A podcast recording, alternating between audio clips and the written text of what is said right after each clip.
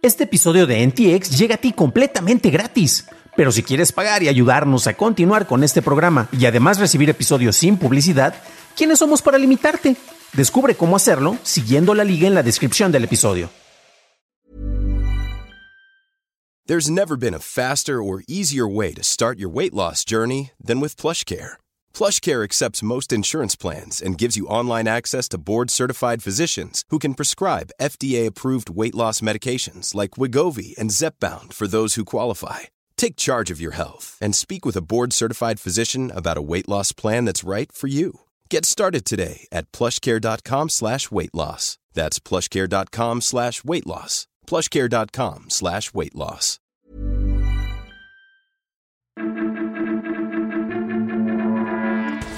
Regular live streamings. Arranca la plataforma noticiosa N+, y más sobre los criptomineros del Conalep. Estas son las noticias de Tecnología Express con la información más importante para el 30 de marzo de 2022. Fuentes del Wall Street Journal dicen que la administración del ciberespacio de China empezó a elaborar nuevos lineamientos para la industria de live streaming en el país. Esto tentativamente limitará el gasto monetario diario en propinas digitales y limitará la cantidad que los streamings puedan recibir por parte de sus seguidores. De acuerdo con los datos del Centro de Información de la Red de Internet del país, cerca del 70% de los usuarios de Internet chinos son espectadores de servicios con transmisiones en vivo. Hablando de live streaming, esta semana empezaron las operaciones de N, la cual funcionará como plataforma digital de información de noticieros Televisa. Esta servirá como un hub concentrador con los noticieros transmitidos en Canal 2, Foro TV, los noticieros locales de las ciudades en donde tiene presencia la televisora, N Media, el cual es un nuevo canal noticioso, así como las divisiones de N Docs, que realizará documentales, y N Focus, con periodismo de investigación. El contenido de la plataforma estará disponible en su página principal nmas.com.mx, así como en su canal de YouTube, Facebook, Twitter e Instagram y es de acceso gratuito. Google lanzó la versión 100 de su explorador Chrome. Además de las correcciones y mejoras típicas de una actualización, el navegador cambió su logotipo por primera vez desde 2014, eliminando algunos degradados de sombra para tener una apariencia más lisa. El navegador también eliminó su modo light que ahorraba el consumo de datos. Un juzgado federal de los Estados Unidos aprobó este martes un acuerdo en el que Activision Blizzard pagará 18 millones de dólares a varias víctimas de un ambiente laboral tóxico dentro de la empresa desarrolladora de juegos. Al respecto, el consejero delegado de la compañía, Bobby Kotick, dijo que la resolución refleja un compromiso inquebrantable para crear un ambiente de trabajo seguro y equitativo para todos nuestros empleados. Este acuerdo fue ofrecido por la empresa a finales de septiembre y esperaba el visto bueno del juez Dale Fisher. Además del dinero, Activision Blizzard hará varios cambios exigidos por la Comisión Federal de Empleo Igualitario para mejorar la accesibilidad laboral a las mujeres y además la contratación de un experta en el combate a la discriminación y supervisión periódica de las políticas internas por parte de un consultor externo.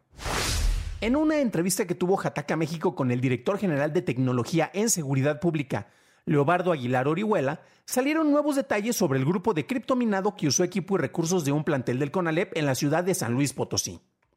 El director mencionó que varios medios habían exagerado las supuestas ganancias obtenidas por la generación de divisas digitales y solo se tienen estimaciones sobre las ganancias generadas, aunque para haber conseguido un millón de pesos se hubiera necesitado minar el equivalente a 12 millones de dólares en Bitcoin, aunque estos datos se confirmarán hasta que se revisen las billeteras virtuales.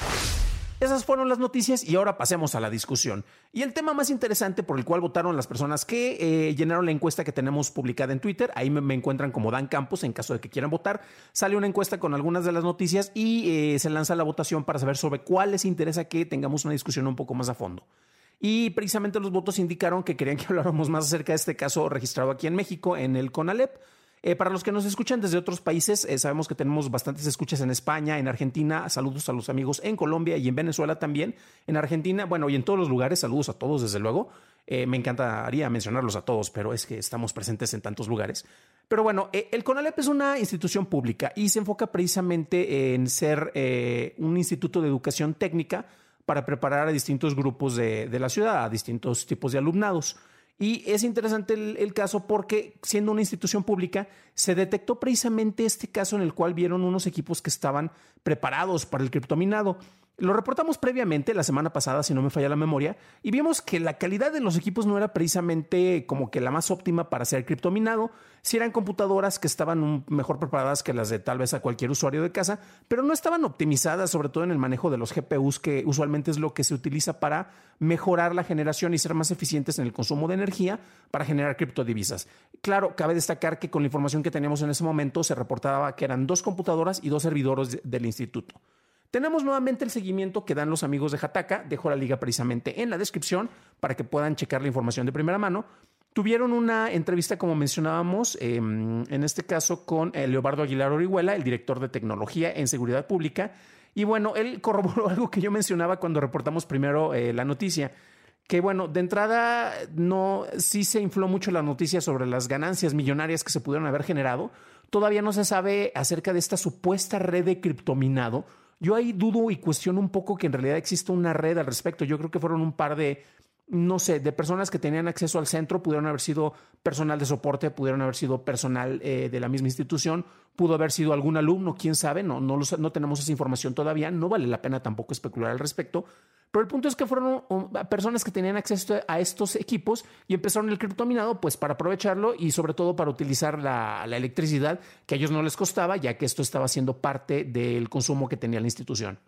Entonces, bueno, las ganancias, eh, como él mencionaba, literalmente dice que fueron exageradas por algunos medios de comunicación, pero bueno, todos esos detalles todavía se encuentran reservados por parte del Ministerio Público. Tenemos un poco más de información al respecto. Y bueno, ya sabíamos que precisamente estaban minando Nimic. Vamos a saber en este momento em, en cuánto está el Nimic y cuánto tendrían que haber eh, minado. Ay, Dios mío, está en 0.00345, cayó un 4.73%. Eh. Eh, ay, acaba de moverse. Ahorita los que están viendo en, en, video ven cómo se está actualizando precisamente la cotización en este momento del NIMIC. Y pues a final de cuentas, pues es una moneda que, tal vez no tiene tanta presencia. Ojo porque eh, en noticia que tal vez no valga la pena tanto desarrollar, pero que a final de cuentas fue, fue de interés. Después del evento del domingo en la entrega de los Óscares, hay una shitcoin. Eh, shitcoin es una criptomoneda que en realidad no, genera, no, no genera valor, son de esas monedas, pues como su nombre lo indica, monedas basura, monedas, em, bueno, con otra palabra que no quiero mencionar para los que nos estén escuchando en familia, y que curiosamente, bueno, esta moneda desechable eh, con la cara de Will Smith, pues subió muchísimo debido al incidente que ocurrió. Después de eso, pues obviamente cayó muchísimo el precio. Pero bueno, Nimic no está desde luego en ese nivel. Es una moneda que tiene mayor presencia eh, dentro del mercado, pero no es precisamente de lo que estarían las personas como que anunciando como que, oh, claro, invertí para generar grandes ganancias. Pero también fue eh, que se estuvo em, realizando este proceso de criptominado de esta moneda porque su minado no requiere tanta energía. Y aquí hay algunos datos sobre los cuales voy a estar buscando más información para darle seguimiento conforme se esté eh, difundiendo más información para, compartirla con ustedes. Porque una de las cuestiones que menciona Aguilar Orihuela, eh, que solo se tienen actualmente estimaciones sobre las ganancias, y él dice, tal cual como lo reportamos aquí, que para conseguir el millón de pesos, para que efectivamente hubieran sido ganancias millonarias, es, eh, se hubieran tenido que minar el equivalente a 12 millones de dólares en Bitcoin. No me queda muy claro por qué de 12 millones de dólares en Bitcoin se, trasladaría apenas a un millón de, pesos en este caso. Eh, yo creo que más bien tendría que ser por el lado al revés. Pero bueno, buscaré un poco más de información para entender. Tal vez eh, la nota tuvo un pequeño desliz o tal vez la información que se está liberando tiene una razón que en este momento no les puedo informar, pero les prometo que les traeré más, más detalles en esa cuestión. Ahora bien, otra cosa que yo considero que es verdaderamente importante es que eh, para este tipo de crímenes digitales, y es algo que también se está eh, mostrando aquí, es que en este caso es el primer caso relacionado con criptodivisas en el país.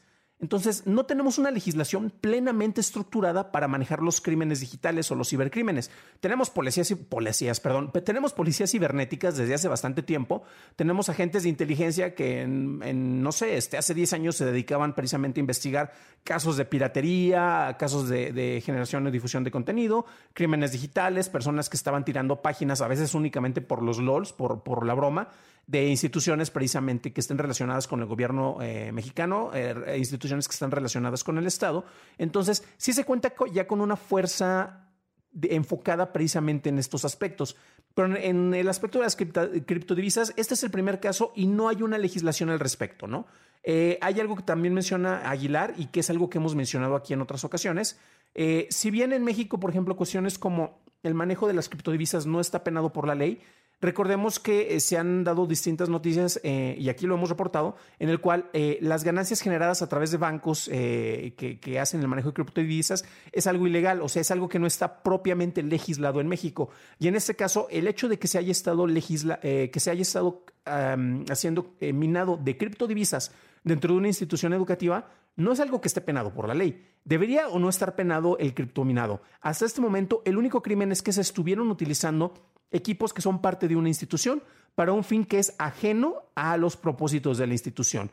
Si de repente alguien me dijera que era eh, esto es parte de un proyecto en el cual uno de los profesores de la institución eh, hizo un ejercicio para ilustrar cómo es el proceso de consumo de energía y cómo puede, puede uno generar criptodivisas, yo creo que sería un ejercicio muy interesante si está justificado y planteado dentro del mismo plan de estudios. Ese yo creo que sería el caso más positivo y en vez de que le den este, a, esta persona tal vez alguna penalización, pues tal vez una reprimenda porque no comunicó esta información, pero si lo estuvo utilizando como un caso eh, ilustrativo, yo creo que sería algo brillante y honestamente creo que sería algo en lo que el CONALEP le gana a otras instituciones de mucho mayor reconocimiento, hablemos este, desde las precas preparatorias auspiciadas eh, por institutos educativos como el TEC de Monterrey, por la UNAM, eh, por, mencionar solo un par, que son de las que tienen un mayor nivel de respeto en, nuestro país, en México, en el país en el que se graba este programa.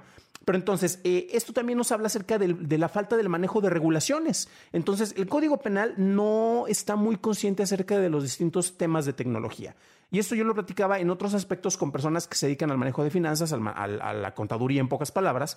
Y por ejemplo, ingresos que son generados por plataformas digitales, poco a poco se han estado empezando a meter aspectos de legislación pero el gobierno va muy retrasado en comparación a lo que se está manejando en distintos lugares. Claro, sabemos que a final de cuentas si hay dinero van a buscar cómo obtener una tajada porque pues eh, sería algo que se podría utilizar para beneficio de las distintas instituciones eh, auspiciadas por el Estado y pues a final de cuentas es, si tienes algún ingreso pues debes de pagar ciertos impuestos por el ingreso que estás generando. Pero en materia fiscal era algo que no estaba muy contemplado y esto también lo vemos precisamente en el manejo de las regulaciones de, de leyes y cómo en el código final para poder hablar acerca de los temas de tecnología pues a final de cuentas no hay muchas, eh, mucha legislación. Este caso precisamente presentado en uno de los planteles del CONALEP en San Luis Potosí serviría para sentar este tipo de precedentes. Esperemos que las personas que estén a cargo del caso tengan sobre todo el manejo em, y el conocimiento de estas herramientas para que puedan establecer precedentes que sean propios para futuros casos. Y eso no lo digo únicamente porque estemos en un país eh, latinoamericano, como en este caso es México, sino que en Estados Unidos también lo hemos visto, distintos casos en los cuales se busca la penalización de algunos conceptos pues resulta que los jueces no son precisamente muy letrados en el manejo de la tecnología y sabemos que la legislación va muy detrás de los avances tecnológicos. Entonces, esperemos que las personas más capacitadas estén a cargo de esto eh, o que por lo menos cuenten con las asesorías convenientes para que tengan un mejor conocimiento y se pueda emitir un, mejor juicio de valor y sobre esto se logren eh, sentar precedentes para una futura legislación. Pero bueno, ¿ustedes qué creen? ¿Quién creen que haya sido el responsable de este criptominado? ¿Pudo haber sido un alumno? ¿Pudo, pudo haber sido parte de una red de criptominado desde fuera o pudo haber sido un ejercicio? Déjenlo en los comentarios. Para un análisis más a detalle en inglés, visita dailytechnewshow.com en donde encontrarás notas y ligas a las noticias. Si te gustó este episodio, puedes dejármelo saber dejando una calificación de preferencia positiva en Spotify, donde ya nos están dejando distintas calificaciones y la mayoría muy positivas, o en Apple Podcast, porque con una crítica nos ayudan para que tengamos un mayor alcance y podamos estar más presentes en distintos sectores. En Amazon Alexa, precisamente también tenemos muchas personas que nos están siguiendo con los reportes de noticias diarios, que es la manera más conveniente, y desde luego en YouTube, donde nos puedes dejar un like que no te cuesta nada. Eso es todo por hoy. Gracias por acompañarme y estaremos escuchándonos en el siguiente programa. Y te deseo un magnífico miércoles.